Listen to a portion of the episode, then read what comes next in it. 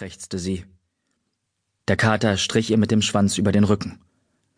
Weiter hinauf ins Land, Vogelsang, wo wir sicher sind. Vogelsang riss die Augen auf. Weg vom Fluss? Nur für kurze Zeit, versprach Jubelstern. Wartet!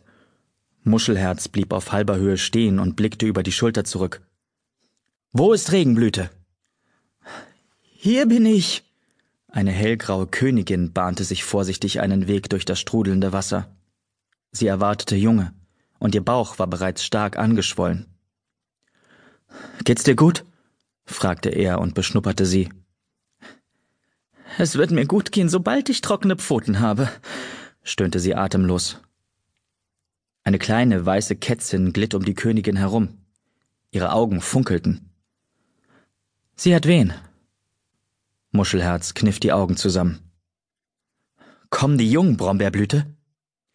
Ich weiß es noch nicht, miaute die Heilerin. Regenblüte blickte den zweiten Anführer des Flussclans an. Geh und hilf Jubelstern, ich schaffe das schon. Muschelherz blinzelte ihr zu, dann wandte er sich an einen schwarz-silbern gestreiften Kater. Wellenkralle, achte darauf, dass alle Katzen sofort hinauf zu den Bäumen gehen. Wellenkralle nickte dem zweiten Anführer zu und warf einen Blick auf seinen Anführer, der auf dem Hang angehalten hatte und mit weit aufgerissenen Augen auf sein verwüstetes Lager starrte. Sind alle hier? fragte Jubelstern besorgt. Wellenkralle nickte. Plötzlich stöhnte Regenblüte auf. Muschelherz erstarrte. Brombeerblüte hockte sich neben sie. Die Jungen kommen, verkündete sie. Gleich jetzt? Fragte Muschelherz.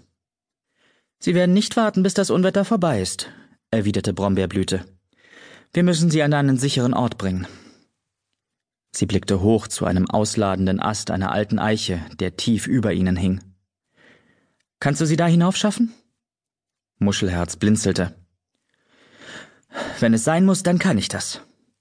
Er packte Regenblütes Nackenfell und zerrte sie zu dem dicken Stamm, wobei er sie halb führte, halb zog. Hinauf mit dir! Regenblüte schaute nach oben und stöhnte erneut. Komm schon, miaute Brombeerblüte energisch. Wir haben nicht mehr viel Zeit. Regenblüte grub die Krallen in die Rinde, Muschelherz schob sie von hinten. Keuchend zog sich die Königin hoch, bis sie eine Kuhle im Stamm erreichte, wo der tief hängende Ast heraustrat. Brombeerblüte huschte geschmeidig wie ein Eichhörnchen den Stamm hinauf. Sie schaute sich die Vertiefung an, wo Ast und Stamm sich trafen. Das wird reichen. Brombeerblüte entfernte feuchte Blätter zwischen Ast und Stamm. Schau, da ist genügend Raum, wo du dich hinlegen kannst. Sie schob Regenblüte in die Vertiefung und kauerte sich auf die tropfende Rinde neben sie. Brombeerblüte war nass bis auf die Haut. Ihr Fell war in Büscheln zusammengeklebt. Sie war erst drei Monde die Heilerin des Flussclans, seit sich ihr Mentor Milchpelz dem Sternenclan angeschlossen hatte.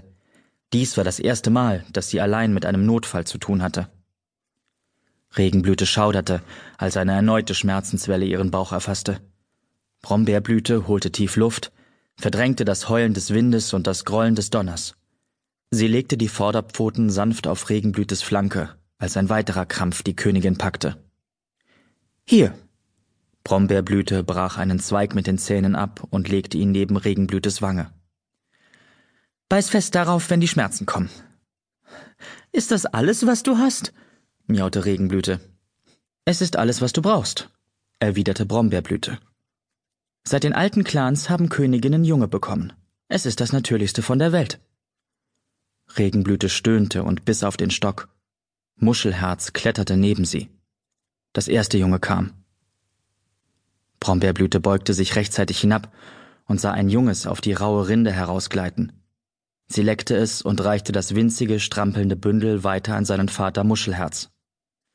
Lass es nicht fallen, ermahnte sie ihn. Noch eines ist unterwegs. Der Stock, auf den Regenblüte gebissen hatte, zersplitterte, als das zweite Junge herausglitt.